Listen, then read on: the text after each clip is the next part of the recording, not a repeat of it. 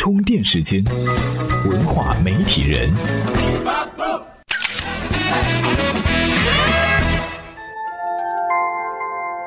媒体与内容探知世界运行的新规律，欢迎您收听文化媒体人频道。迪士尼的奇幻森林呢，上映有一段时间了，口碑可以说是一路爆棚。这部电影除了男主角是真的以外，其他那些狼啊、熊啊、蛇呀，还有让人眼花缭乱的丛林背景等等，通通都是假的。但是呢，里头的每一个角色和场景都让人忍不住感叹：好莱坞的特效真是牛。特别是动物们开口说话的时候，每一根毛发都在抖动，每一个表情都栩栩如生。不少观众看了这部电影之后呢，回过头再去看国产电影的特效，看看咱们斥巨资做出来的胡巴，这心里的落差，那真是飞流直下三千尺啊！的确是这样。想想去年的《盗墓笔记》，号称投资多少亿，粉丝还指望着它能还原小说，结果呢，出来也就是五毛钱的特效。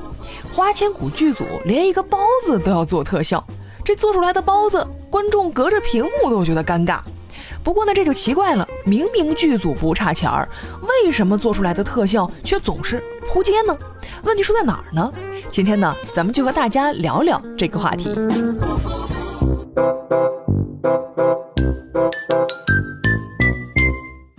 首先呢，不得不说，特效是一个特别烧钱的活儿。多年前，李安凭借《少年派的奇幻漂流》获得奥斯卡最佳视觉奖，特效技术可以说是功不可没。可台前风光之后，相关的特效公司却倒闭了。所以说，特效的成本投入是非常大的，而且也有风险。一旦在票房上收不回成本，整个团队可能就要喝西北风了。不过，对于好莱坞来说，基本不用担心收不回成本。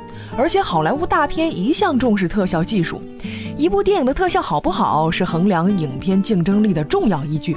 比如这次的《奇幻森林》，几乎是一部炫技的作品，就是要给大伙儿看看咱们这特效多牛啊！再比如说《阿凡达》，据说呢是花了近三个亿美元做特效，这么多的资金投入出来的作品，一定是高质量的。这质量好了，票房当然不会差到哪里去了。反过来看看国内就不一样了，动不动就是投资多少多少亿拍大片儿，可是这钱都花哪儿去了呢？又要请明星，又要铺天盖地的做宣传，有的甚至还要去买票房。要是投资一个亿，明星片酬估计都要占掉一大半儿。再除去其他的，留给特效的自然是少之又少喽。所以呢，有人就说，国内的制片方花个几百万做特效，就敢对外号称自己是大制作了。而且，国内制片方不仅在特效上抠门，甚至连时间都抠。投资人希望影片尽快上映来回笼资金，这时间拖得越长，成本就越高，投资人就越焦虑。在好莱坞，一部特效电影光筹备就要一两年。前段时间呢，爆款《疯狂动物城》整整花了五年，《变形金刚》的前期技术研发更是花了近十年，而我们的电影筹备可能才几个月，好莱坞留给后期特效制作的时间可能又要一两年，而我们才三四个月。很显然，特效投入成本低，又要各种赶进度，出来的效果自然不如人。看惯了好莱坞大片的观众，再看这五毛钱的特效，可能尴尬症都要犯了。好莱坞更多的经费呢，都是要用在细节上，而我们往往只是弄了一个噱头，所以学习好莱坞的特效就显得很有必要。我们来听听著名导演陆川是怎么看待这个问题的。充电语录。这个就是中国电影这一开放这十几年了吧，也就像我们今天坐在这儿的九零后，他们是被那个好莱坞大片儿一直洗脑洗上来的。嗯嗯嗯。你说你做一片子，如果你全都是五毛钱特技，肯定被被贬视。同题材电视剧是吧？同题材。导演们知道特效的重要性，但是其他人未必知道，因为有很多从业人员对特效显然还不够重视。就现在来说。国内的导演水平与工业化制作流程跟好莱坞相比是有一定的差距的。在好莱坞的体系当中，特效团队在电影开拍的前期就要加入到创作中。好莱坞都有一个特效总监来把关，负责特效的人会不断的和导演讨论细节，制作团队和特效团队融为一体，共同为特效制作把关。而在国内，许多导演对特效并不感冒，导演很少会在前期配合特效来拍摄。大部分都是影片拍完了，直接外包给相关的特效团队，说我想要啥啥啥效果，你给我做出来就得了。